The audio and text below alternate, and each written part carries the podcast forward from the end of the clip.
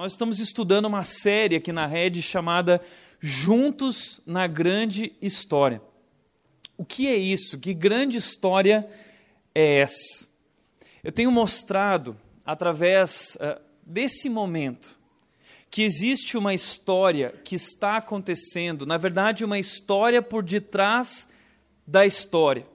Enquanto nós olhamos esses movimentos globais, as mudanças no cenário político, as mudanças no cenário econômico, enquanto nós vemos uh, os desastres ecológicos, enquanto olhamos para tudo isso, existe uma história acontecendo por trás de todas essas histórias, uma história que é muito maior e que é muito mais incrível.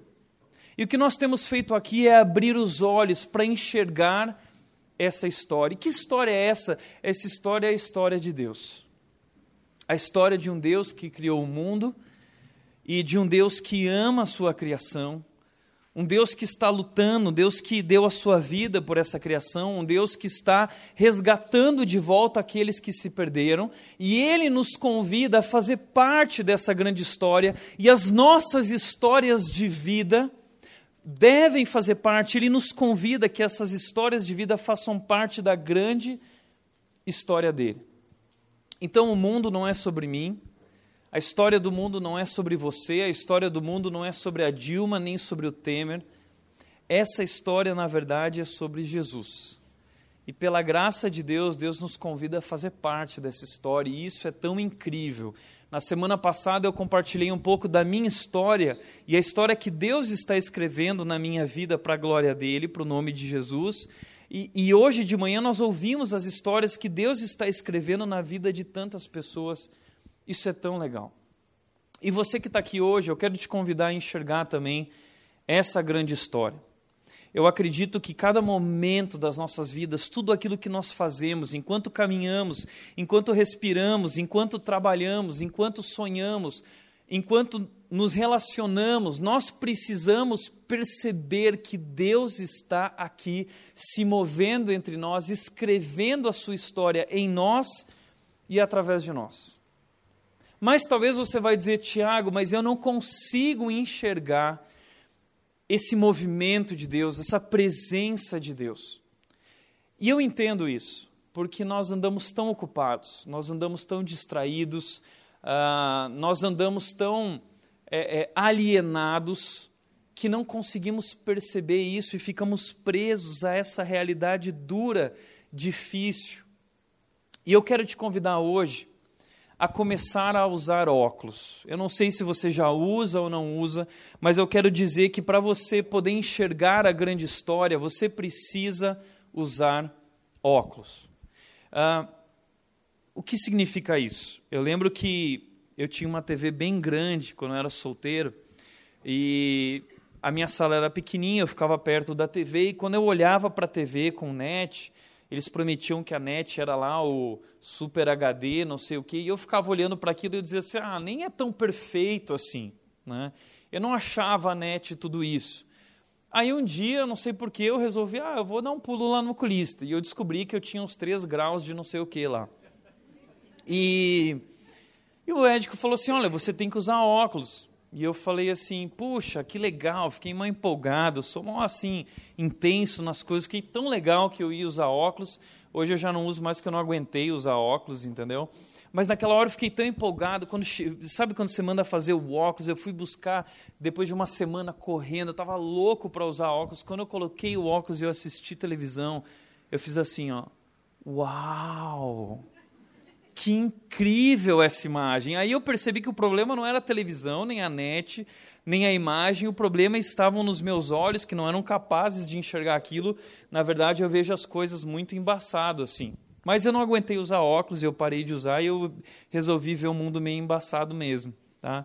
Ah, agora, é como se você fosse assistir um filme no cinema 3D. Se você for assistir esse filme 3D no cinema, você senta lá sem um óculos. Eu gosto de ficar brincando. Eu tiro, eu ponho, eu, eu tiro, eu ponho.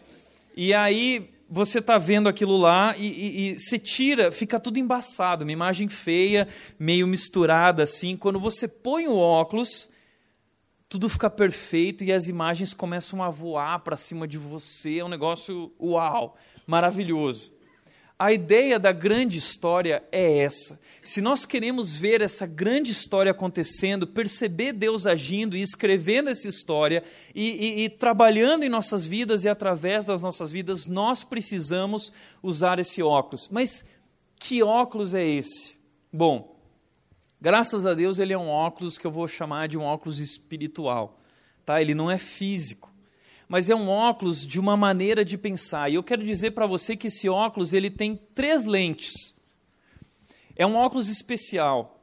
Eu sei que existe hoje aquele óculos multifocal com coisa aqui e ali, tá óculos mó caro. Esse óculos aqui ele é de graça, mas ele é um óculos super revolucionário. Ele tem três lentes. E o que significam essas três lentes? Cada uma dessas lentes se refere a um momento da história que muda a nossa forma de ver e viver a história. Primeira lente é a lente da criação. Quando nós olhamos para esse momento da história, que é a criação do mundo, e, e, e descobrimos que há um Criador, isso muda o nosso jeito de olhar para a vida e para a história. A segunda lente que existe é a lente da queda, ou é a lente do pecado, quando homens e mulheres decidiram desobedecer a Deus, romper com Deus e viver as vidas do seu próprio jeito. E isso deu muito errado. Deus havia avisado que no dia que os homens fizessem isso, eles morreriam. E é isso que significa. Então nós precisamos olhar para a criação, mas olhar também para esse momento da desobediência e as consequências que isso trouxe para a nossa vida. E porque o mundo hoje é consequência ah, dessa desobediência, desse erro que nós cometemos contra Deus. E a terceira lente que nós precisamos usar é a lente da redenção, que é a lente da restauração, que é a lente de, do acontecimento de que Deus nos amou tanto, diz a Bíblia. Deus amou o mundo de tal maneira que ele enviou o seu filho para que todo aquele que nele crê não pereça, mas tenha vida eterna. Ou seja, ele envia Jesus para que Jesus venha ao mundo e redima. O que é redimir? É a ideia de pagar o preço. Jesus vem para pagar o preço pelo nosso erro. Havia uma dívida impagável e Jesus Cristo veio pagar essa dívida. Jesus Cristo veio nos aproximar novamente de Deus. Ele assumiu a nossa condenação e graças a isso hoje, em Jesus, nós somos transformados, nós somos redimidos, nós somos salvos. Ah, isso muda tudo. E quando nós olhamos para o mundo, para a vida e para a história, nós precisamos usar esse óculos. Talvez você está olhando para tudo isso e está achando, nossa, Tiago, mas que difícil esse óculos. Pois é, mas não se preocupe. Nos próximos três domingos eu vou falar sobre cada um desses óculos. Ah, nós vamos encontrar essa primeira lente lá em Gênesis capítulo 1 e 2 para que nós possamos enxergar o mundo assim. Vamos encontrar essa questão da queda em Gênesis 3 ao capítulo 11 e depois nós vamos enxergar um pouco mais sobre a redenção a partir do capítulo 12 até o final da Bíblia. Deus vai estar falando sobre isso, sobre esse projeto, esse plano dele de transformar o mundo através de Jesus, transformar as nossas vidas, tá? Então hoje quero começar trabalhando sobre essa questão da criação. E hoje nós vamos falar então sobre o começo da grande história. O começo de tudo. É como quando nós vamos assistir um filme ou um desenho ou vamos ler uma história do passado que começa dizendo: Era uma vez. A grande história das nossas vidas, do mundo e do universo, começa assim: Era uma vez. E essa história se encontra em Gênesis capítulo 1. Eu quero te convidar a abrir sua Bíblia lá, se você tem. Se não, eu também vou projetar aqui os textos. Gênesis capítulo 1 e 2.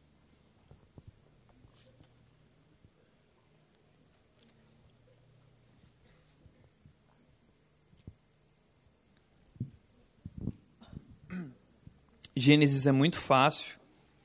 É o primeiro livro da Bíblia, nós vamos abrir no primeiro livro, no primeiro capítulo, no primeiro versículo, Gênesis capítulo 1, versículo 1. E o texto começa dizendo: No princípio, Deus criou os céus e a terra. No princípio, Deus criou os céus e a terra.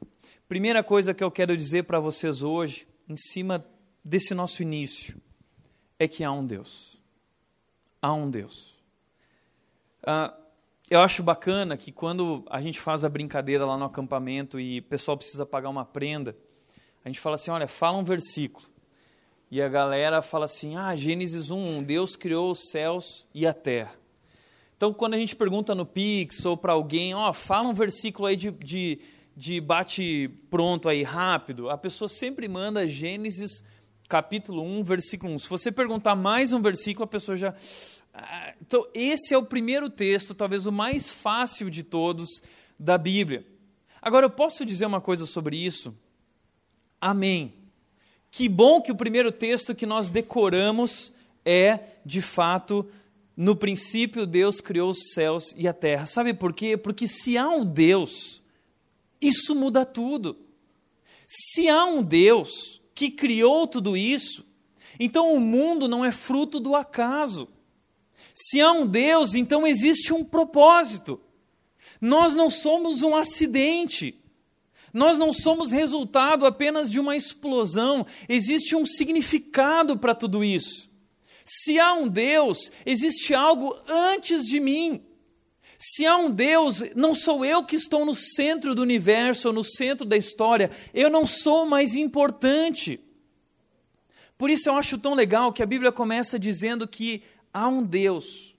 O começo de tudo é um Deus que já existia muito antes de mim, muito antes de, de o universo ser criado. E o último capítulo da Bíblia, Apocalipse 22, último capítulo, está terminando o livro.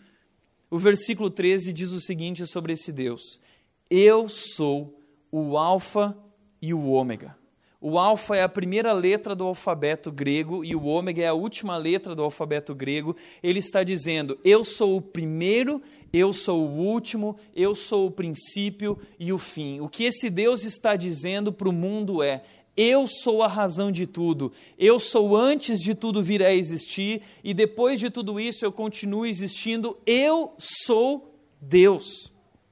Ou seja, há um Deus. E que Deus é esse? Talvez você diz, tá bom, Tiago, ok, a Bíblia está dizendo que há um Deus, mas prova isso para mim. Posso falar uma coisa para você? O relato de Gênesis não tem a pretensão de ser uma prova científica da existência de Deus, também não tem a pretensão de ser uma explicação científica de como tudo aconteceu, de como foi que ele criou. Não. Por que então Gênesis capítulo 1 e, capítulo 2 foi escrito? Vamos pensar no seguinte: quem escreveu Gênesis capítulo 1 e 2? Moisés. Moisés escreveu, que nós sabemos que ele escreveu, ah, os cinco primeiros livros da Bíblia, o Pentateuco, que é esse grupo de cinco primeiros livros. Ah, e Moisés cresceu no Egito.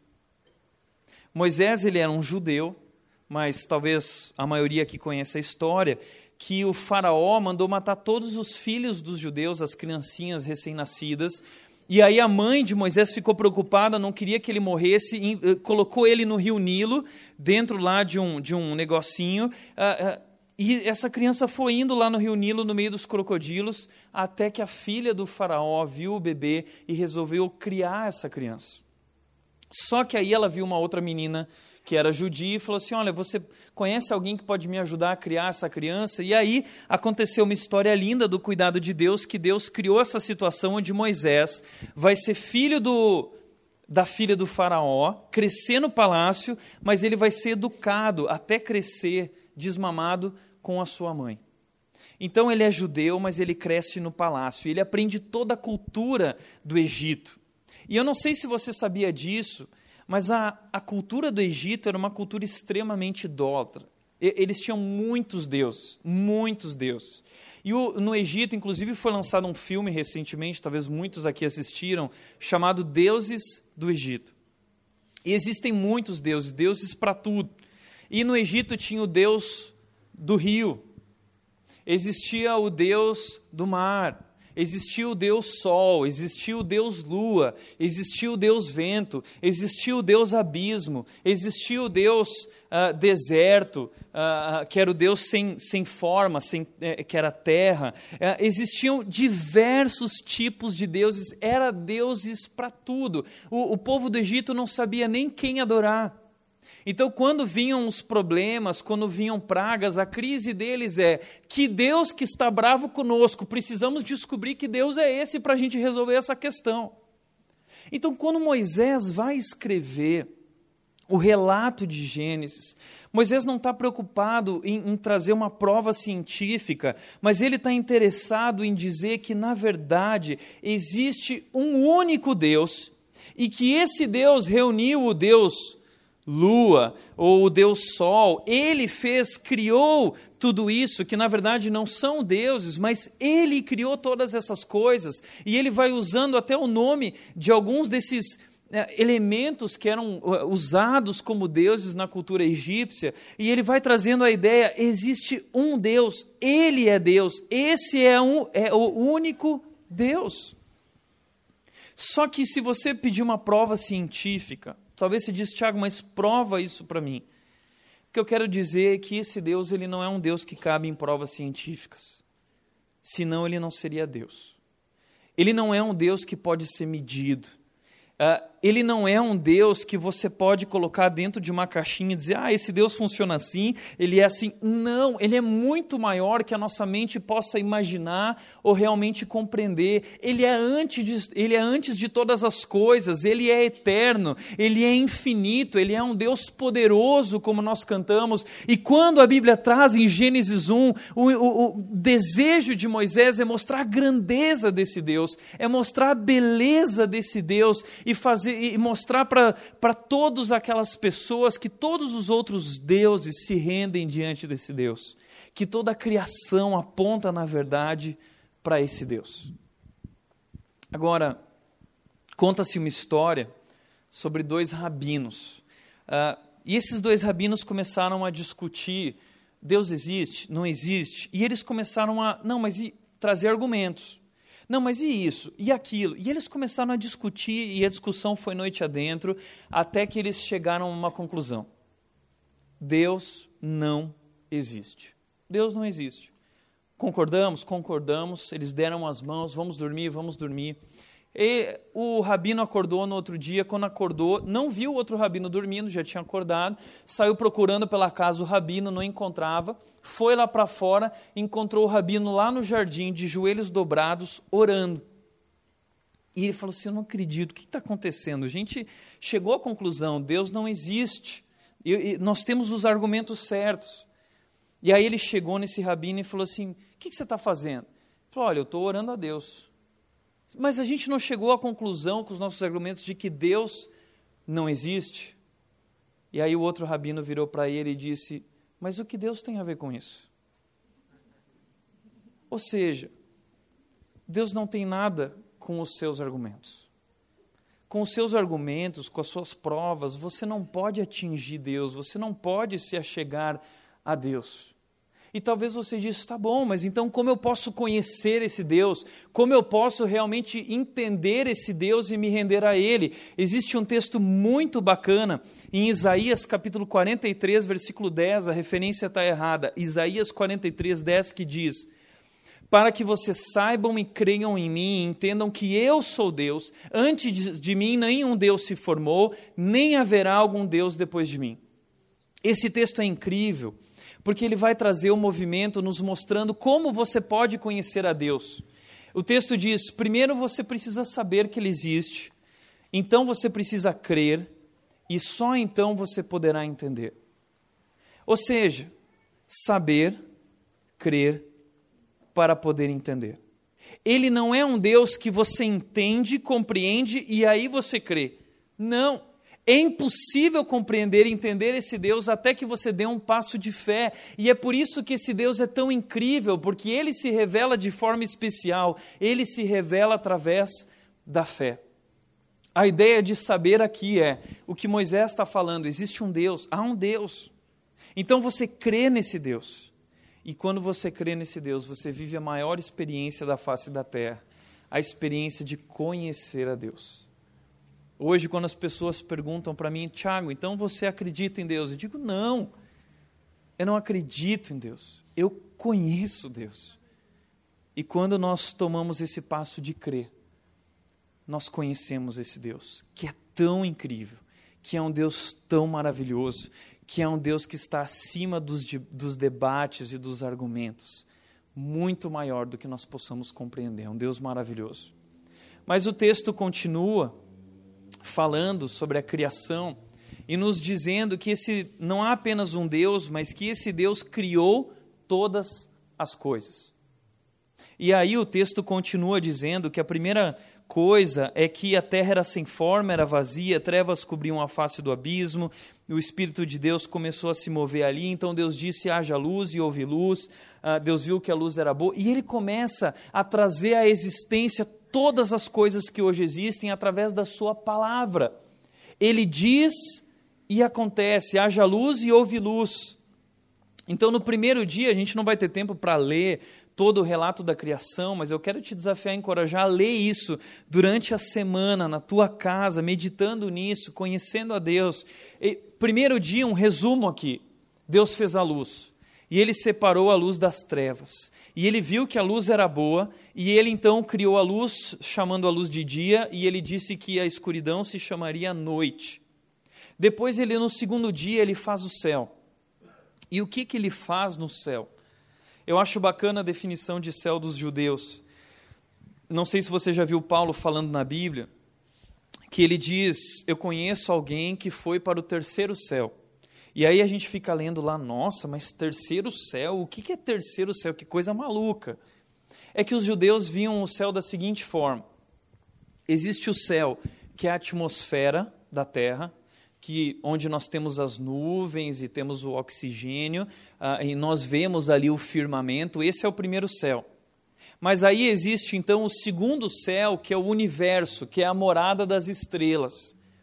E existe para o judeu o terceiro céu, que não é mais o firmamento, que não é a morada das estrelas, mas é a morada de Deus é uma outra realidade. E por isso que os judeus falavam o terceiro céu, o terceiro céu, porque o terceiro céu seria para eles essa concepção de lugar onde Deus vive, a morada de Deus. Então, nesse momento, Deus fez o céu. Terceiro dia, diz que Deus fez os mares, a terra seca, a vegetação, os rios. No quarto dia, Deus então criou, já existiu o céu, mas aí então ele cria o sol, a lua e as estrelas.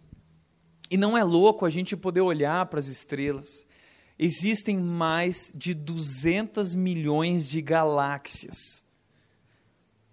Mais de 200 bilhões de estrelas em cada galáxia. Imagina, 200, mais de 200 milhões de galáxias e mais de 200 bilhões de estrelas em média em cada uma dessas galáxias.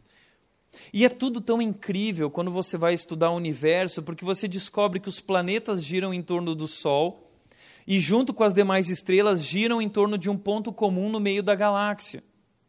E todos os planetas e estrelas, eles têm um percurso perfeitamente traçado, perfeito, onde eles se ah, resolvem de em perfeita simetria. Quando você começa a estudar o universo, você percebe que o universo tem uma simetria perfeita.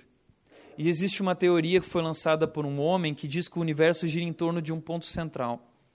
Ninguém sabe o que é esse centro do universo, mas dizem que é uma força inimaginavelmente poderosa. Imagina que louco isso. Esse universo, Deus criou tudo isso com a sua palavra poderosa. Quinto dia ele fez os animais do mar os animais, essa quantidade imensa que nós temos de criaturas aquáticas, os peixes. Sexto dia, ele criou os animais da terra e ele criou o ser humano. E no sétimo dia diz que então ele terminou a sua criação no sexto e ele então descansou e ele curtiu o que ele fez. Ou seja, que Deus. E a Bíblia também diz o seguinte, Romanos capítulo 1, 20 diz que a, desde a criação do mundo, os atributos, as qualidades, as características desse Deus invisível, seu eterno poder e a sua natureza divina, eh, nós podemos ver elas claramente através das coisas criadas. Isso é incrível, ou seja, toda a criação aponta para esse Deus. Nós gostamos de quando nós tiramos férias, ir para a praia, olhar para o mar, a gente fica lá, parece que aquilo né, que é, é uma paz, é algo tão maravilhoso, é algo inexplicável. Nós gostamos de ir para as montanhas e admirar aquela beleza, tudo tão bonito. Como é gostoso tudo isso. A Bíblia está dizendo que, na verdade, tudo isso é a expressão, é a imagem de um Deus incrível, perfeito. Salmo 19, o salmista disse: O céu anuncia a glória de Deus. Quando você olha para o universo e para as estrelas e você diz: Uau! Eu lembro que quando eu era adolescente, teve uma noite que a gente reuniu a galera, a gente estava no campo e a gente falou: Olha, vamos vamos dormir aqui no meio mesmo, apagar tudo e vamos ficar vendo as estrelas. A gente passou a madrugada olhando as estrelas cadentes e dizendo: Uau, que loucura! O céu, o universo anuncia a grandeza desse Deus e nos mostra aquilo que ele fez com a sua voz e com as suas mãos. Vocês sabem, eu compartilhei um pouco semana passada, que eu viajei recentemente para a Indonésia e depois do encontro de Lausanne, eu tirei seis dias para ir surfar em Bali. E eu sempre via Bali nas revistas de surf, ondas perfeitas, e eu disse eu preciso ir para lá. E eu estava morrendo de medo porque as ondas lá são tudo com corais e corais afiadíssimos e é bem raso, assim na altura dessa cadeira aqui, a onda gigante passa e a, a fundura não tem fundura praticamente. Então quando eu ia surfar era tão bacana que você sentava na prancha Primeiro assim, que você chegava numa praia lá chamada Padang Padang. Você, é uma loucura, você chega na praia e tem um templo. Você entra lá no templo lotado de macacos, os macacos querem roubar o que você tem, o celular, querem roubar você, essa ideia de sequestrar. Você fica louco, os macacos tudo te atacando, os macacos gigantes. E aí você passa pelo templo, tem uma caverna. Você passa pela caverna, após a caverna existe uma praia paradisíaca maravilhosa que apareceu naquele filme comer, rezar e amar. E aí você chega lá com a prancha e você começa a remar. Depois de 300 metros tem uns corais onde as ondas quebram perfeitas. E quando eu cheguei lá, eu sentei e eu fiquei assim, cara, que é isso? E eu ficava girando assim no meio do mar, né? O que é isso? E os locais lá tudo olhando, meu, o que, que é esse gringo, né? Esse cara aí Uh, e eu olhando para tudo aquilo e de repente eu olhei para baixo. Quando eu olhei para baixo, os corais coloridos, os peixes passando por baixo dos meus pés e você vê literalmente tudo. Você vê tartaruga passando, você vê raia passando. Lá na frente, daqui a pouco pulou uma baleia e todo mundo, ah, não sei o quê. E, Cara, você envolvido por esse cenário, de repente vem aquela onda maravilhosa, você começa a morrer de medo, uh, e você pega a onda, e aí eu caí da onda uma hora e raspei no coral, fiquei tão feliz, né? Porque eu estou trazendo. Eu estou trazendo uma tatuagem de Bali aqui atrás, feita nos corais. Uh, é o sonho de todo surfista, mas você olha para a criação, é tudo tão incrível, os detalhes dessa criação. Só que aí, o primeiro dia que eu fui, a Nath sabe, quando eu vejo o mar, eu desligo e minha razão desligou. Eu surfei das 11 da manhã até as 5 da tarde. Eu fiquei tão queimado, tão queimado, tão queimado que eu não conseguia me mexer. E aí eu falei assim: não, não posso surfar amanhã, eu vou fazer uma coisa diferente. Eu peguei a GoPro, eu descobri num site de turismo uma praia selvagem, que os turistas não chegavam lá, e eu fui para essa praia mergulhar. E aí eu levei meu equipamento tal, e quando eu mergulhei nessa praia de snorkel, ah, numa região lá que tinha abertura para o mar, do meio dos corais tal, eu começo a mergulhar e, cara, aqueles peixes coloridos passando, os corais. De repente, vocês devem ter visto no meu Facebook, uma moreia aparece na minha frente, grande, com os dentes grandes assim, ó, e eu olho para ela, ela olha para mim, graças a Deus ela ficou com medo de mim, eu também fiquei com muito medo dela. Ela foi para lá, eu fui para cá, mas eu filmei aquela moreia. É, mas o que eu fico pensando é: Deus fez isso, a moreia era linda. Eu estava morrendo de medo, mas ela era linda, colorida, com pontos e tal, não sei o quê. E, e eu fico olhando para isso e eu vejo: puxa, foi Deus quem fez isso. Foi Deus quem criou tudo isso. Que Deus! Eu saí do mar e um gringo perguntou para mim: Você viu alguma coisa lá? Alguma coisa interessante? Eu falei: Cara, eu vi uma moré. Ele, uau, que não sei o quê. Que demais! Que Deus, que Deus! Olha Jó 38. Dá uma olhada em Jó 38. Abre a tua Bíblia lá. Porque a Bíblia diz que esse Deus maravilhoso ele criou, ele conta como foi essa experiência de Deus criando e cuidando. Versículo 4, ele diz para Jó: Onde estava você? 38, versículo 4: Quando lancei os alicerces da terra, responda-me, se é que você sabe tanto. Quem marcou os limites das dimensões da terra? Talvez você saiba. E quem estendeu sobre ela a linha de medir? E os seus fundamentos sobre o que foram postos, e quem colocou a pedra de esquina da terra enquanto as estrelas matutinas juntas cantavam e todos os anjos se regozijavam? Quem represou o mar, pondo-lhe portas, quando ele irrompeu do ventre materno, quando vesti de nuvens, em densas trevas o envolvi? Quando fixei os seus limites e lhe coloquei portas e barreiras, quando eu disse para o mar: até aqui você pode vir, além deste ponto não. Aqui faço parar as suas ondas orgulhosas. Eu adoro esse texto, as ondas orgulhosas, perfeitas para surfar. Você já deu ordens amanhã, mostrou a alvorada o seu lugar. Ah, ele diz no versículo 16: Você já foi às nascentes do mar, ou já passou pelas obscuras profundezas do abismo? Você faz ideia, versículo 18, de quão imensas são as áreas da terra? 19: Como se vai ao lugar onde mora a luz e onde está a residência das trevas? 22, olha só, acaso você entrou no reservatório da neve, já viu os depósitos de saraiva que eu guardo para os períodos de tribulação? Versículo 24: qual o caminho por onde se repartem os relâmpagos? Onde é que os ventos orientais são distribuídos sobre a terra? Quem é que abre um canal para a chuva torrencial e um caminho para a tempestade trovejante? Para chover na terra em que não vive nenhum homem, no deserto onde não há ninguém? Quem traz a chuva? Para matar a sede do deserto árido e nele fazer brotar a vegetação. Quem dá a luz à geada, versículo 29, que cai dos céus, quando as águas se tornam duras como pedra. E ele vai dizendo: Você é capaz de levantar a voz até as nuvens? Quem é que envia os relâmpagos? Quem foi que deu sabedoria ao coração e à mente? Quem é que tem sabedoria para avaliar as nuvens? E ele vai dizendo: É você que caça presa para e satisfaz a fome dos leões? Quando se agacham em suas tocas ou ficam à espreita do matagal, quem dá alimento aos corvos quando seus filhotes clamam e vagueiam por falta de comida? Você sabe, capítulo 39, quando as cabras monteses dão à luz, você está atento quando a corça tem o seu filhote? Acaso você conta os meses até elas darem a luz? Deus está falando sobre a paixão que Ele tem pela sua criação. Ele conta os meses até os filhotes da corça nascerem. Ele as ajuda a ir até os rios e beberem da água. Ele ajuda a leoa a ter a presa para alimentar os seus filhotes. Ele é o Deus que cuida da sua criação, que ama a sua criação, que sustenta a sua criação. As praias, os detalhes, os mares, a beleza, a majestade, a perfeição de tudo isso aponta para esse Deus. E a Bíblia diz que essa criação louva esse Deus. As baleias louvam a Deus, os peixes louvam a Deus, adoram esse Deus, eles sabem que foram criados por esse Deus.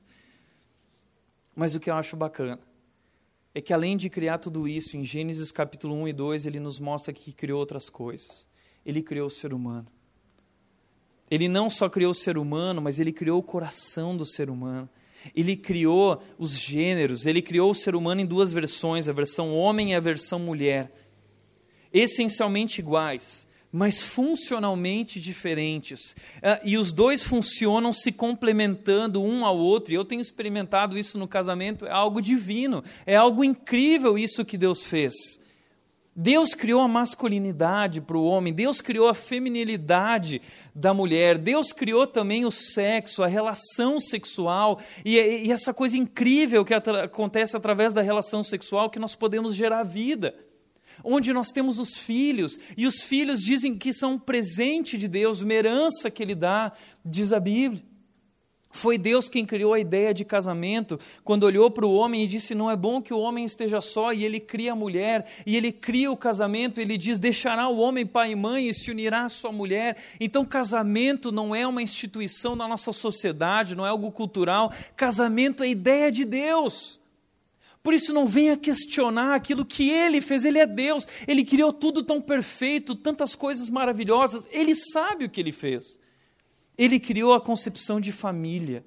Por isso que família é tão especial, tão gostoso. Ele criou a concepção de trabalho, porque ele é um Deus que inicia a sua criação trabalhando. Seis dias ele trabalha, trabalha, trabalha com tanta criatividade que até hoje os cientistas, os biólogos estão tentando catalogar o que esse Deus fez em um dia, em seis dias e ainda não conseguiram catalogar tudo. Cada dia eles descobrem espécies novas, animais novos, coisas novas. Que Deus!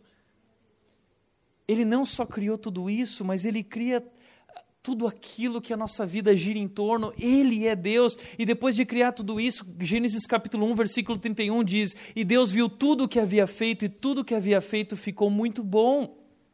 Ficou muito bom. Era perfeito tudo tinha harmonia. Mas terceiro e último lugar nesse texto, diz que há um Deus, ele criou todas as coisas e ele criou homens e mulheres à sua imagem e semelhança. E agora eu quero que você preste atenção, porque isso é muito especial. Porque diz que quando no último dia Deus foi fazer um homem, ele disse o seguinte: façamos o homem à nossa imagem, conforme a nossa semelhança. Criou Deus o homem à sua imagem. A imagem de Deus os criou. Homem e mulher os criou. E Deus os abençoou. O salmista diz que nós somos especiais na criação. Deus nos coroou com honra e com glória. Como que Deus fez isso? Gênesis capítulo 2, 7 diz que Deus nos formou, formou o ser humano do pó da terra, e com o pó ele formou fazendo barro, e ele soprou nas narinas desse barro fôlego de vida, e o homem então se tornou um ser vivente com a imagem de Deus em si mesmo. E o que significa essa imagem de Deus em nós? Significa que Deus nos criou com intelecto, com inteligência, com emoções, com vontade, com livre-arbítrio, ou seja, Deus nos criou pessoas com a capacidade de pensarmos, com a capacidade de rirmos, com a capacidade de chorarmos, com a capacidade de nos relacionarmos com Ele. Por isso, Jó, não sei se você sabe, mas Jó foi escrito muito antes de Gênesis. Jó disse o seguinte: que é o homem para que lhe dês importância e atenção, para que o examines a cada manhã. Quem é o homem para que o Senhor venha visitá-lo todos os dias de manhã? Porque Deus vinha na criação visitar o homem, caminhar com Adão e caminhar com Eva, eles caminhavam juntos, tomavam chimarrão juntos. Deus criou o homem e a mulher porque ele queria se relacionar com eles. Ele é um Deus bom, ele é um Deus que ama, ele é um Deus de amor. O salmista reconheceu isso, dizendo: O que é isso? Ele disse no Salmo 8, versículos 13 e 4: Quando contemplo os teus céus, a tua grandeza, o teu poder, a obra dos teus dedos, a lua e as estrelas que ali firmaste, eu pergunto: Que é o homem para que com ele te importes? Tu és um Deus tão grande, tão maravilhoso, por que tu te importas comigo? Sabe por que isso é tão interessante? Porque os deuses do Egito eram deuses maus. Os deuses do Egito são deuses que estão brigando um com o outro. E se você assistir o filme Deuses do Egito, você vai ver que esses homens, esses deuses, eles escravizam os homens. Eles tratam os homens como escravos. O ser humano é uma bolinha de frescobol na mão desses deuses. Veja, o que esse texto está querendo dizer é que esse Deus não é como os deuses do Egito. Ele não nos criou como escravos. Ele não uh, é um Deus mau. Ele não nos obriga a obedecê-lo. Ele nos cria a sua imagem e semelhança porque ele quer se relacionar. Ele nos dá o livre-arbítrio, ele nos dá espaço para nós podermos tomar as nossas próprias decisões, porque não existe amor verdadeiro sem livre-arbítrio, e Deus deseja se relacionar e ter uma relação de amor verdadeiro com o homem, e ele deixa o homem decidir, ele diz: "Olha, não faça aquilo porque você morrerá, mas você tem livre-arbítrio, você pode comer se você quiser, mas não faça isso". No fundo, o que Deus deseja é que nós optemos por amá-lo porque Ele nos ama, porque Ele nos criou para se relacionar conosco, porque Ele quer o nosso bem, porque Ele criou um mundo perfeito para que nós sejamos felizes. Ele é um Deus bom, Ele é um Deus que é amor. Que Deus é esse que se importa comigo, que me ama, um Deus criador, um Deus incrível, maravilhoso, muito maior que os deuses do Egito, e esse Deus quer caminhar comigo. Teve um dia que eu saí da praia de Bali, de Padang Padang. Era seis horas da tarde, o sol estava caindo. E eu cheguei na beira da praia, saindo do mar, remando. E quando eu cheguei na areia, eu estava muito cansado. Mas eu comecei a ver um movimento da areia das pessoas indo para um canto da praia, onde começou um culto. Só que não era um culto ao Deus Criador, eram a outros deuses. E sabe, Bali é assim. Bali significa sacrifício. Dizem que em Bali existem mais templos que casas. Bali é lotada de deuses. Chamam a ilha de Bali de a ilha dos deuses. Por onde você anda em Bali, você vê deuses, deuses espalhados. Eu tirei uma foto de um desses deuses que estão espalhados por toda a ilha de Bali e são templos e templos. Cada lugar que você vai tem um templo diferente. Primeiro dia que eu cheguei lá também fui em um templo, na beira lá de Uluato, onde você precisa usar uma saia por respeito a esse Deus. Veja que Deus bom o nosso, que não nos exige usar saia. E esse Deus, esses deuses, quando eu entrei lá, eu fiquei apavorado, porque além dos macacos querendo te devorar e te pegar e te roubar, e, e eles ficam tocando uma música, um mantra que dá medo. É um negócio tipo terrível. E você fica ouvindo aquilo e aquilo vai te oprimindo. E aí você vai ver eles fazendo os cultos aos deuses e os deuses deles aparecem. Os deuses deles são monstros. Os deuses deles são deuses maus e os homens têm medo e os homens se deitam diante desses deuses com medo e esses deuses vêm para castigar. E assim foi naquela praia, naquele dia, todos felizes curtindo aquele momento, mas de repente eles ligam o fogo e esses deuses passam no meio do fogo e as pessoas têm medo e as crianças têm medo. Esse não é o meu Deus. Enquanto todo mundo filmava aquilo, eu só podia pensar: essas pessoas precisam conhecer o verdadeiro Deus. Esse não é o Deus que criou essa coisa maravilhosa, essa praia linda. Não é esse Deus que vocês estão adorando. Isso não é Deus, isso não é bonito. Nosso Deus é maior, Ele é um Deus que é bom, Ele é um Deus que é amor. E Deus nos mostrou qual é a imagem dele, e a imagem desse Deus é essa. Ele é um Deus que nos ama. Ele é um Deus que veio ao mundo para dar a vida por mim. Ele é um Deus que me criou porque deseja se relacionar comigo. Ele é um Deus diferente dos deuses do Egito. Ele não me trata como uma bolinha de frescobol. Ele quer me chamar de filho. E ele deixa a sua glória ele é um Deus que vem para a terra não para trazer medo, ele vem para trazer amor, ele vem para trazer sabedoria, ele vem para trazer paz. Isaías 9,6 diz que raiou a luz, e esse menino, o nome dele será maravilhoso conselheiro, Pai da eternidade, Deus poderoso, príncipe da paz. Ele vem para trazer amor, ele vem para trazer paz, ele vem para nos resgatar, porque nós nos distanciamos dele. Ele vem para assumir a nossa condenação. Esse é o meu Deus. E é esse Deus que nós precisamos adorar. Essa criação aponta para esse Deus maravilhoso, que não só é um Deus grande, que não só é um Deus poderoso, que não só é um Deus maravilhoso, mas ele é um Deus amoroso, ele é um Deus cuidadoso, ele é um Deus que se importa com a minha vida e que quer caminhar comigo. E ele envia o seu filho ao mundo para que eu possa novamente caminhar com ele e amá-lo e experimentar as maravilhas que ele guardou, que ele preparou para a minha vida. Agora, sabe o que é interessante? É que Deus não criou tudo isso para nós.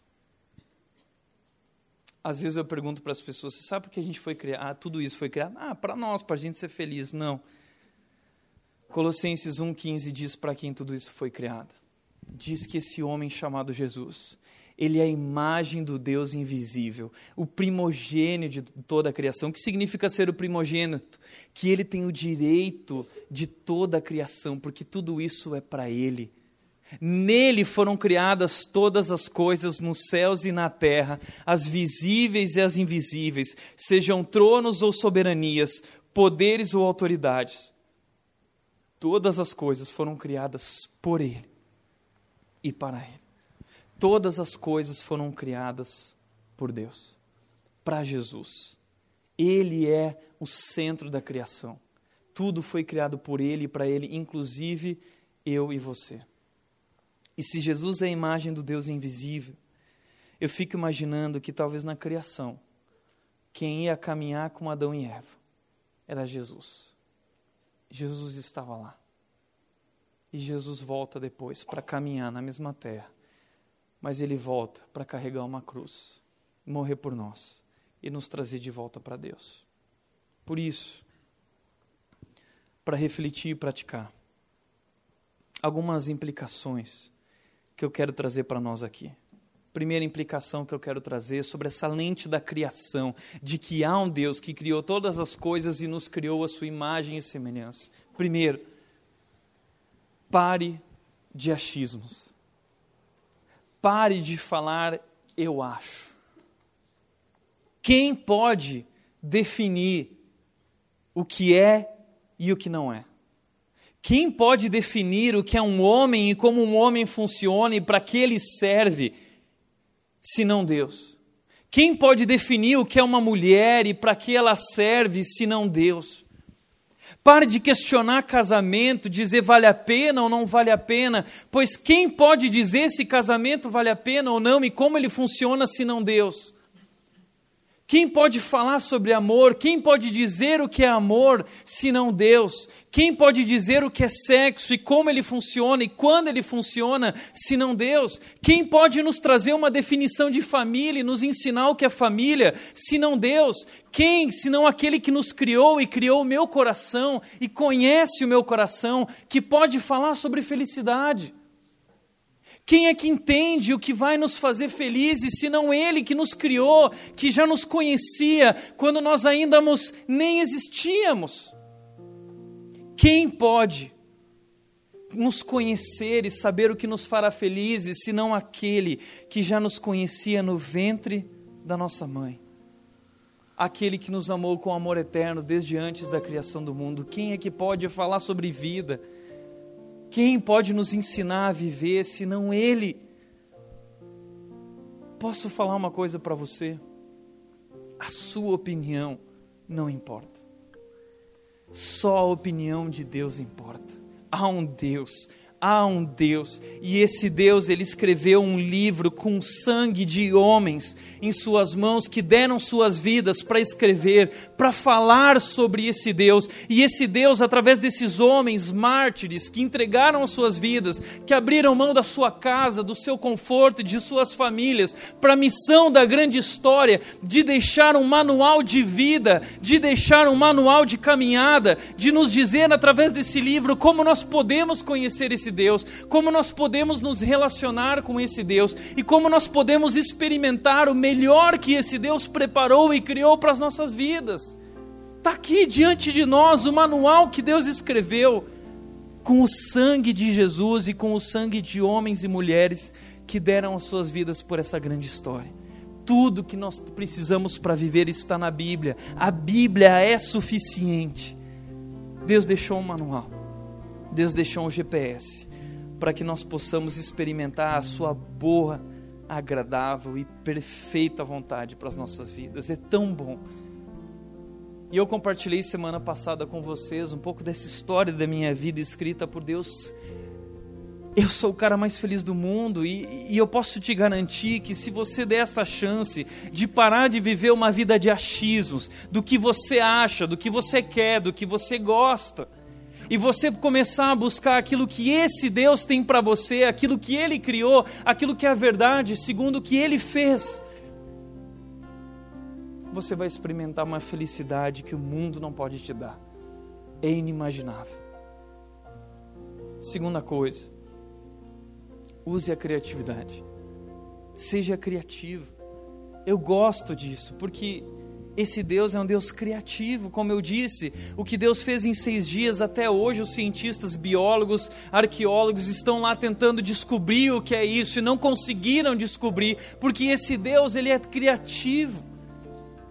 E a Bíblia diz em Efésios 3:20 que Deus é capaz de fazer infinitamente mais do que isso. Você pode imaginar isso? Infinitamente mais, mas diz ainda mais do que isso: que esse poder infinito, que pode fazer infinitamente mais, ele atua em nós. Esse Deus criativo que fez a criação, o Espírito dele vive em nós que aceitamos a Cristo, que somos seus filhos, o seu poder atua em nós. Então, nós, como cristãos, precisamos criar, nós precisamos pensar, nós representamos esse Deus criativo, esse Deus incrível, esse Deus maravilhoso. E quando as pessoas olham para as nossas vidas, para a nossa igreja, elas precisam dizer: Uau! Uau, que Deus! Que Deus é esse? Sejamos criativos. Abramos o nosso coração para que esse poder de Deus atue em nós e através de nós. Trabalhe com excelência. Ele não é só um Deus criativo, mas ele se dedica na sua criação, ele cria tudo com detalhes. Quando você entra naquele mar e você vê aqueles peixes, cada um com uma cor diferente, e você diz: Meu Deus, como pode? Como pode alguém ter tanta criatividade para criar milhares e bilhões de espécies, uma mais linda que a outra, uma maior, uma menor, uma minúscula? Essas criaturas todas, como pode isso? Ele é um Deus de detalhes, é um Deus perfeito, e Ele nos convida, Ele nos chama a trabalhar também. Ele diz: venha cuidar da criação comigo, venha trabalhar na construção desse mundo. Vamos trabalhar com excelência. Quarto lugar, cuide da criação. Cuide da criação. Gênesis 2,15 diz que Deus nos colocou no jardim para cuidar dele e cultivá-lo. Porque Deus ama o jardim, Deus ama o que ele criou. O problema é que, como disse a Marina Silva, como podemos dizer que amamos a Deus se não cuidamos da sua criação? Antigamente nós agredíamos o planeta e ele se autorregulava, mas o planeta tem perdido essa capacidade de se autorregular, de tão agredido que foi. E nós fomos chamados para cuidar daquilo que Deus criou, daquilo que Deus ama. A espécie humana é a única que produz lixo, e o nosso lixo é um desperdício, o nosso lixo ele é muito rico.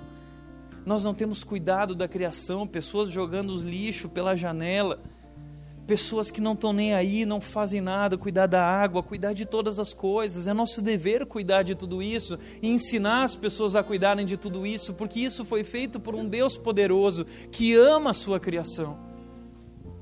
Nós precisamos cuidar dos bichos, porque Deus ama eles também.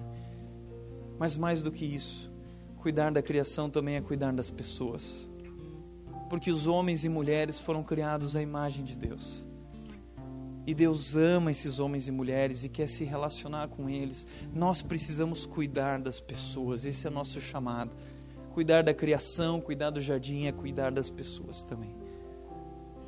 Nós precisamos entender o que essas pessoas estão vivendo e como esse Deus ir ao encontro delas e dar a vida por elas, amando elas de modo incondicional.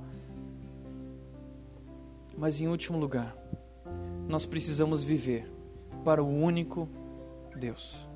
Viva para esse único Deus, esse Deus grandioso e poderoso e soberano. Viva para Ele, porque Ele é um Deus amoroso, Ele é um Deus cuidadoso, é o Deus que veio ao mundo e deu a vida por mim e por você, para que nós possamos estar novamente com Ele. E a Bíblia diz que o final da história é que Ele vai restaurar todas as coisas que nós destruímos com o nosso pecado. A gente vai falar sobre isso semana que vem, sobre a queda e os efeitos disso na criação e na nossa vida.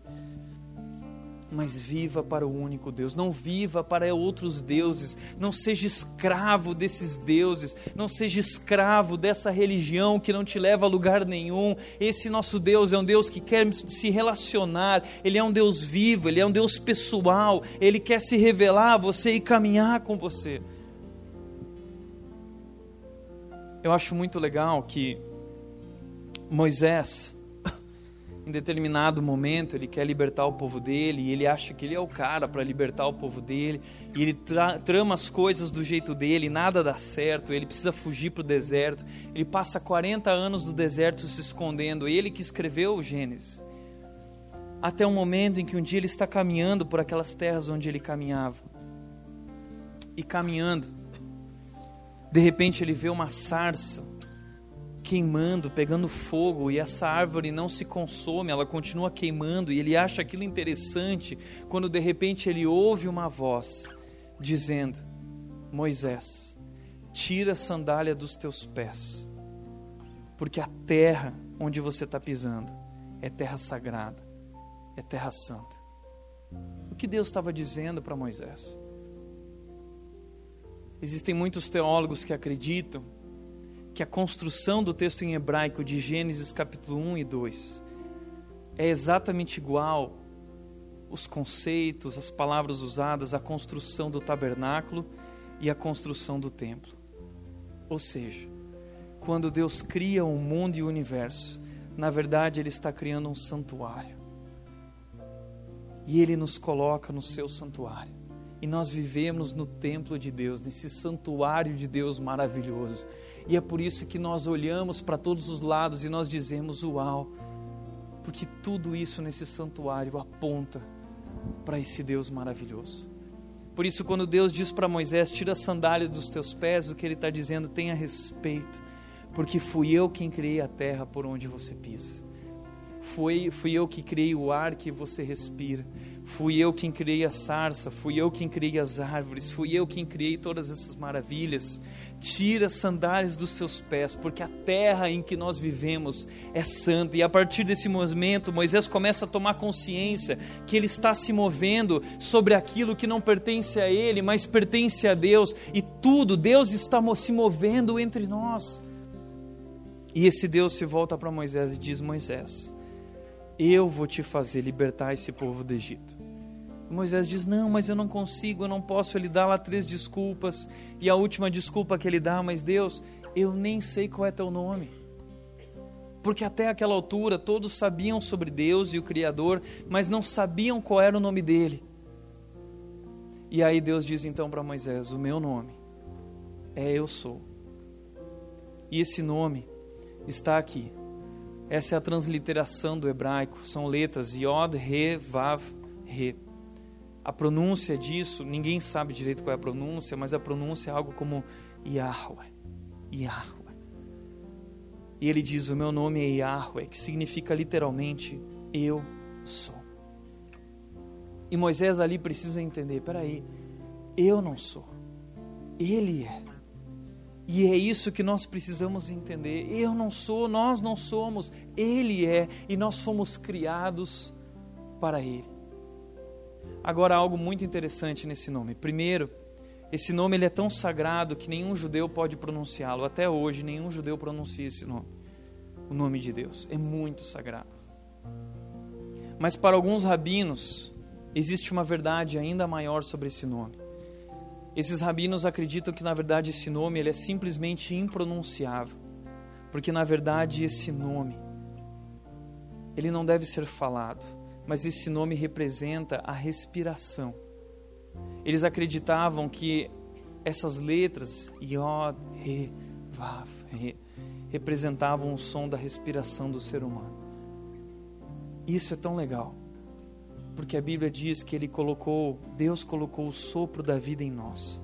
A palavra sopro é ruá no hebraico. A palavra ruá também é usada para espírito, ou seja, Deus colocou o seu espírito entre nós e quando nós respiramos, nós estamos proferindo o nome de Deus e nós estamos falando Yod He Vav He. Ou seja, o ar que respiramos é santo, a terra onde nós pisamos é santa, o céu para o qual nós olhamos, ele é santo, é sagrado. Nós somos a criação sagrada de Deus. Nós somos torrões divinos de terra, de barro, e o sopro divino de Deus flui através de mim, e flui através de você, e flui através da pessoa que está do seu lado.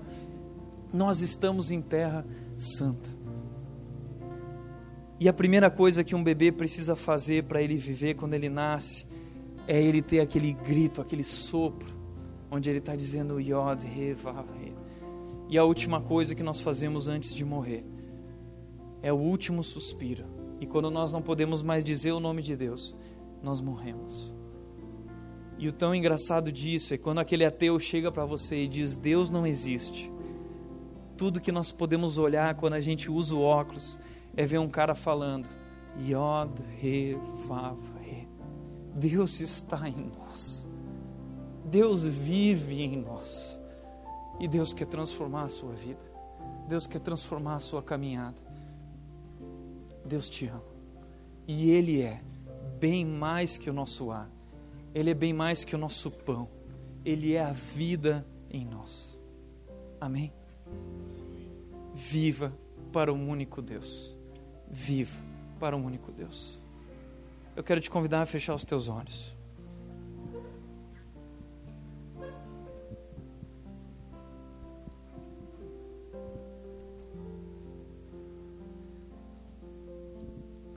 E eu quero que você respire.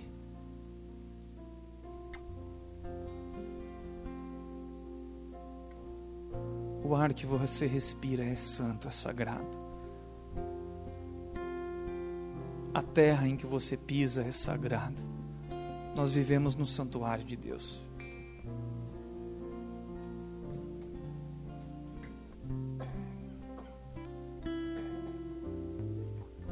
Você não é Deus. O mundo não é sobre você. A grande história não é sobre você. É sobre Ele. E Ele nos convida a viver com Ele, a participar da história dele. Ele nos ensina a viver, Ele nos ensina a caminhar. Eu quero te convidar a se render diante desse Deus. Se renda diante desse Deus. E se hoje você sente a presença de Deus, se rende a esse Deus, eu quero te convidar a responder a esse Deus, porque quando Ele fala, a criação responde. Deus disse: haja luz e houve luz. Sempre que Deus fala, há uma resposta. E se Deus falou com você nessa noite, eu quero te convidar a responder a Ele. Faça em mim, Deus, o que o Senhor quer fazer. Eis aqui a minha vida. Se esse é o teu desejo, de olhos fechados, eu quero te convidar a ficar de pé. E eu quero olhar, orar pela tua vida.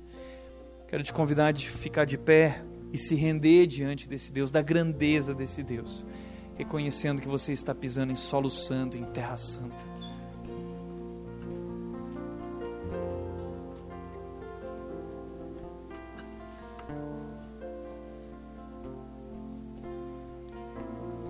Pai, nós nos rendemos a Ti. E é tão bom poder começar essa oração dizendo Pai. Porque tu não é só um Deus, só um Deus grande, um Deus soberano, mas o Senhor se revela a nós como Pai, enviando teu filho para morrer por nós e nos trazendo de volta para ti. Não somos mais tratados como escravo, nós somos amigos teus. Que Deus é esse? para que o Senhor se importe conosco. Quem somos nós? O Senhor criou essas maravilhas todas, esse mundo tão belo, esse santuário no qual nós vivemos, mas temos andado tão distraídos, Deus, e não percebemos, tão ocupados e não sentimos, Deus, não reconhecemos, não nos ajoelhamos, não nos não respeitamos, Deus, a terra, esse espaço que é teu, a vida que é tua e que vem de ti. e de repente nos descobrimos perdidos, vivendo em caos, confusos, sem saber por que estamos aqui, porque estamos tão distantes de Ti. Mas hoje nós descobrimos: há um Deus, há um Deus que nos ama e quer se relacionar conosco. E nós queremos nos relacionar contigo, Deus. Nós queremos nos render a Ti. Nós queremos viver para Te servir. Nós queremos viver para o único Deus, o único Deus. Nós queremos dar as nossas vidas por Jesus e para Jesus. E assim nós respondemos a Ti, Deus, em nome de Jesus, através de Jesus. Amém. Amém.